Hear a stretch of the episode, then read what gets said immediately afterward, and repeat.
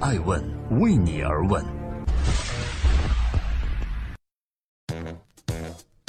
Hello，大家好，二零一八年的四月十五日，欢迎聆听《守候爱问人物》，我是爱成，爱问人物创新创富。今天对话的是机器人的发明者普利，我们该如何迎接机器人时代的到来？当我们面临支配和被支配的恐惧时，可以想象这样的场景：你可以骑着它出门，也可以让它自主跟着你。当你对它说 “Follow me”，它会变得渺小跟班儿，跟着你在家里、在室外走来走去。这种场景听上去又潮又酷，被称为是黑科技。这就是名为路蒙的卢蒙，这是赛格威公司旗下的第一款量产型产品。与很多面部呆板的机器人所不同的是，路蒙机器人绝对算得上是一个有个性的机器人。赛格威机器人团队自主研发的情绪引擎，使它拥有自己的个性，能够像人类一样表达情感，比如开心、孤单、愤怒、淘气等等情感。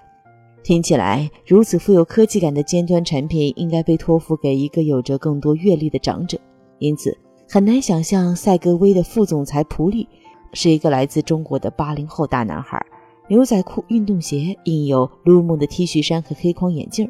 他给人的感觉温和、青春、活力四射。在二零一八年的 CES 展上，也就是美国的电子消费展，我作为艾问的创始人，有幸和这位大男孩一起，带你看到人类的新未来。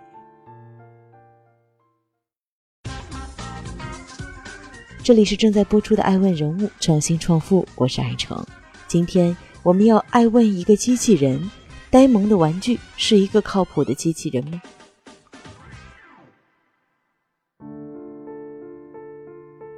对于赛格威机器人而言，他的副总裁普利充满信心。他表示，赛格威是第一个把移动机器、行动机器人做到消费级产品的。路蒙也是目前市场上唯一既可以在室内也可以在室外移动的机器人。也许，但更多的人则有着和艾问人物同样的问题，那就是一个看似呆萌的平衡车，怎么看上去更像是一个可爱的玩具？哪里会是机器人呢？面对这样的质疑。普利告诉艾文人物，正是通过这些机器人才具备的特质，洛蒙能够帮助用户做很多事情。我们这款产品在变回机器人之后，它能够帮你做很多事情。比如说，你不想骑的时候，一般情况下是要拎着这个车走的。那这个时候，这个机器人通过视觉的跟踪，跟着你走。当然，在它跟着你走的时候，你可以让它帮你驮一点东西，放个包或者放几瓶水。而实际上，当这个时间点，各类机器人正在经历着一个从玩具到工具过渡的过程。普利告诉艾文人物：“因为我们看任何的这种呃有功能性的这样的这个开创性的科技产品，实际上一开始的时候，大家去用它都一定是因为兴趣，有很多人对这个东西有爱好，觉得它代表了未来。应用场景更为广泛的开发者计划已经落地中国了。”为了让路蒙机器人具备更多的功能，已经有数千个来自世界各地的开发者团队和机构申请了合作。这些开发者所在的机构包含大公司，像脸书、亚马逊、谷歌、MIT、eBay 等等。开发者希望落地的应用集中在消费者服务、医疗养老、远程协作、娱乐游戏、教育、人工智能研究等等六大应用。在爱问人物快问快答的环节。普利作为赛格威机器人的发明者之一，回答了我的问题。在全球范围内，机器人大概现在是什么发展水平？个人觉得，机器人现在在整个世界的这个发展的一个阶段是处于刚刚开始的阶段。为什么这么讲呢？因为机器人需要用到特别多的传感器、运算能力以及这个呃运动的这样的一些部件，而这些器件随着过去十年智能手机的逐渐发展。才逐渐逐渐变得成熟，而在去年、今年这个时间点，我们刚刚看到有像我们的机器人这样的产品能够真正的量产推向市场。这里是正在播出的《爱问人物创新创富》，我是爱成。如果你也是一个机器人爱好者，那么问题来了：机器人值得成为年轻人追求未来的一生挚爱吗？一九八三年出生的普利是瑞典联邦理工大学计算机的博士。博士就读期间主修的就是人工智能。这个能会走动的机器人的背后，站着这位真正的主脑，那就是赛格威机器人的创始人普利。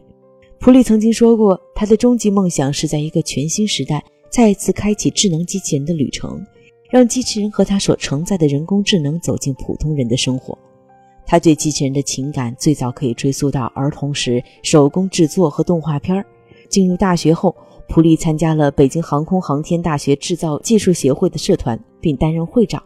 期间多次获得了中国空中机器人比赛的大奖。二零零七年，中国南极科考第一次使用的无人机系统来测量中山站的海冰温度，采用的就是普利团队研制的无人机系统。二零一五年前后，博士毕业的普利辞去了担任两年的推特科学家的职位，再次回到了自己喜爱的机器人领域，担任赛格威集团副总裁。重回机器人领域后，普利曾说：“机器人就是这群人对于自身认知物化的一种映射。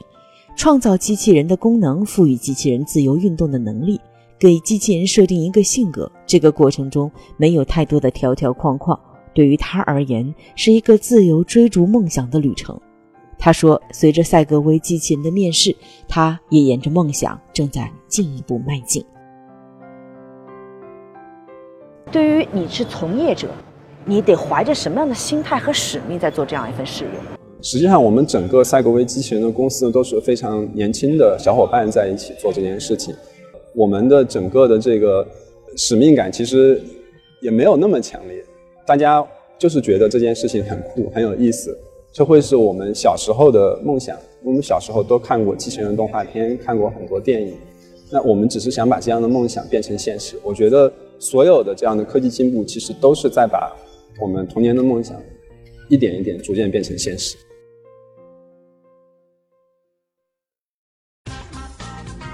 这里是正在播出的《爱问人物》，我是爱成，《爱问人物》创新创富。二零一八年的四月十五日，今天。我们要问一个宏大的关于未来的问题：机器人能取代人类吗？根据 IDC 公司发布的全球商用机器人支出指南显示，中国是目前全球最大的机器人市场，预计到二零二一年将占全球总量的百分之三十四以上。仅二零一八年，中国服务机器人市场规模就将高达一百二十二点九亿元人民币，同比增长百分之二十七点二。市场空间无限，技术落地生根。可以预见的是，未来机器人将真正走进寻常百姓家。在美国的全球电子消费展上，我们遇到了赛格威的机器人创始人普利，他也认为，机器人对于现在很多中国一二线城市或者比较小康一点的家庭而言。应该是一个普通的消费品，而非奢侈品。这样，仆隶们，也就是机器人的发明者们和机器人们，似乎将面对一个有些科幻的问题了，那就是：如果未来人类从孩童时代起就开始接受机器人的陪伴，会不会真的有一天，机器人最终取代了人类呢？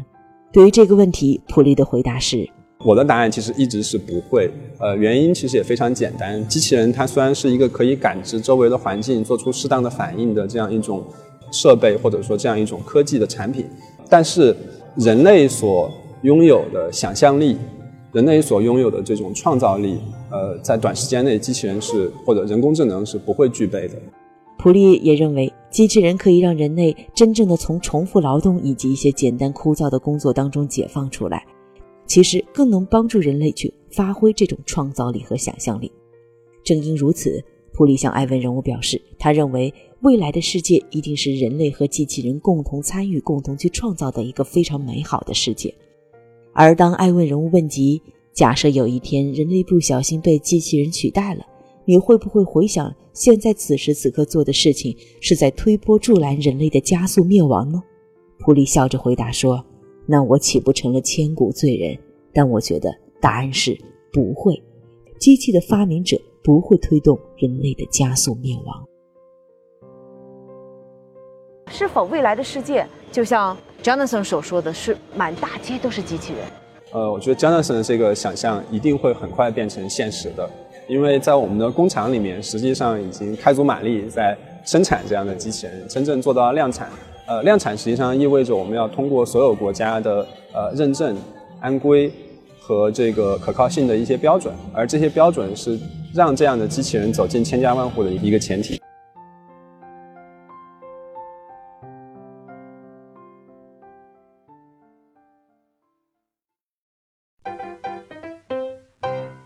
爱问是我们看商业世界最真实的眼睛，记录时代人物，传播创新精神，探索创富法则。